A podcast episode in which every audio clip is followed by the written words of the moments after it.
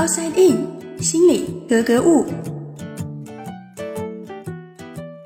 欢迎来到 Outside In，我是冰峰。生活当中呢，很多人可能会对某一类物品特别的喜爱。那在网络上呢，也有人会把这一类称为是叫恋物。而今天我们要讲的这个恋物癖啊，大家一听到这个“癖”字，应该就知道它指的是一种不太正常的心理障碍。那么，什么是恋物癖？为什么会出现这样一种非正常的表现呢？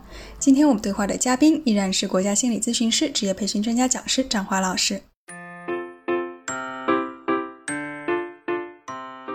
张老师你好，哎，你好。嗯，我们说一个人恋物，可能是说他比较怀旧、比较感性啊。但是说到这个恋物癖，可能就感觉有点这个人怪怪的这种感觉。对，恋物和恋物癖是完全两个概念。对，为了避免你所说的这样一种怪怪的，给别人留下一个负面的影响，甚至给当事人贴上这样一个标签。现在呢，我们很多时候已经不把恋物癖叫恋物癖了，把它称为恋物症。啊，症症状的症。啊，对，这样一来可以让它本身名词上的这样一种负面理解可能会减弱一些。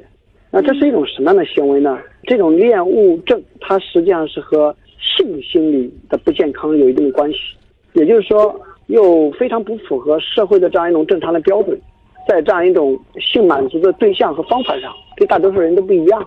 那恋物症是怎么样不一样的呢？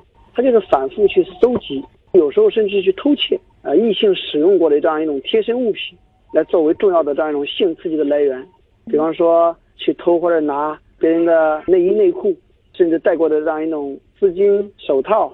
睡衣，甚至有时候胭脂、口红，那这些东西呢拿过来，他并不是为了用，越是别人使用过的脏的，他越是感兴趣，用这样一种方式来获得自己性的满足。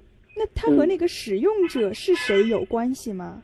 呃，通常恋物症患者引起性兴奋的是这种异性的贴身物品，而不是异性本身啊。这也是我们对这种症状进行诊断的时候一个非常重要的标准。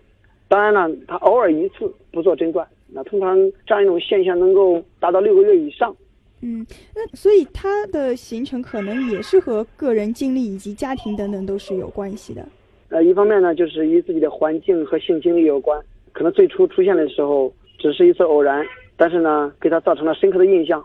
比方说，有一天走到哪个大街上，或者走到哪个，当然大街上不太可能，那走到哪里看到一个人晾一个胸罩啊，晾在院子里。哎，这个时候你可能那一刻产生一种冲动感，尤其对于青少年啊，因为这种病症它是多发生在青少年时期的男性啊，青春期的男性，那那一刻呢，呃，因为青春期的冲动啊，产生很强烈的兴奋感，这样一种偶然的联系会带来深刻的印象，这种印象会引起他很多的想象，不断的去放大化，几次之后，你反复就成了一种习惯，主要呢，因为在这样一个青春阶段呢，男女接触。通常也比较少啊，有些家庭里又管的比较多，这使得他们的那种性冲动没有一种排解的方式，所以就指向了这种有异性特色和异性象征物的这样一种物品。那怎么帮他们纠正呢？这种心理上的偏差？通常情况下呢，当然还是疏导为主。一般呢，会跟这种类型的人去对话，去了解一下，从什么时候开始，我们对这种物品产生依恋的这样一种心理。第一次发生的时候，比方说。看到了这个东西很冲动，是非常正常的表现。但是那一刻的正常和强烈的一种冲动感，导致了你今天这样一个症状，需要你有一个理解。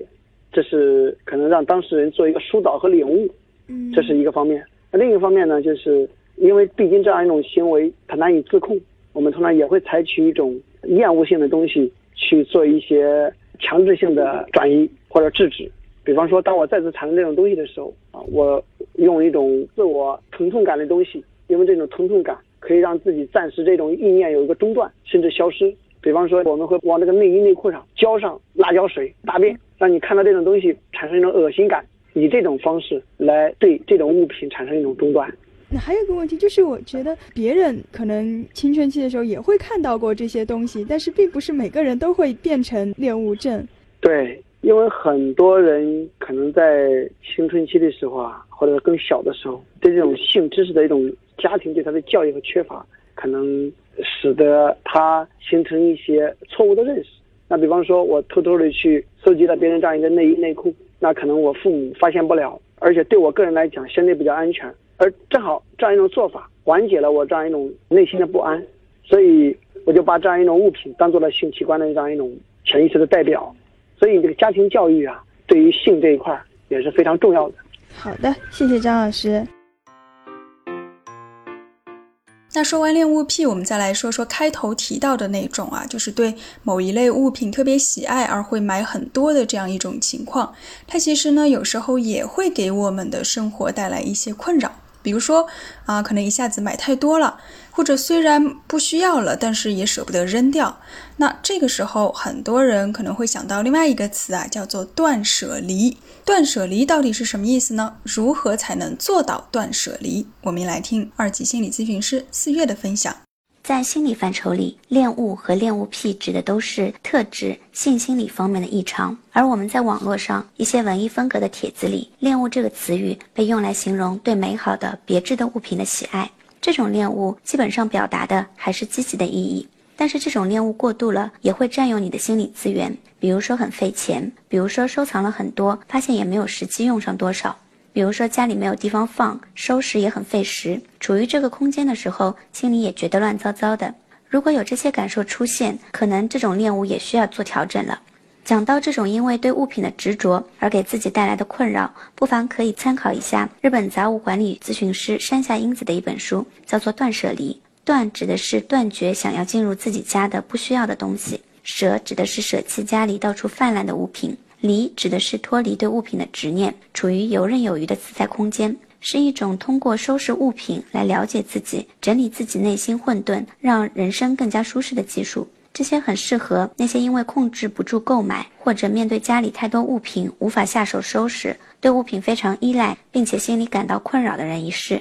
但是如果你只是在享受这样一种恋物的过程的话，那你自然就什么都不需要做。今天这个节目啊，其实我们是说了两个完全不相干的事情，它们唯一的相关性呢，可能就是它们的名字比较的相似，所以，嗯，这可能也是我平时不太使用网络用语的原因之一吧。嗯，就是有时候会可能联想到其他的一些不太好的意思。嗯，好了，今天的节目就到这里。探索大脑，理解内心，Outside In。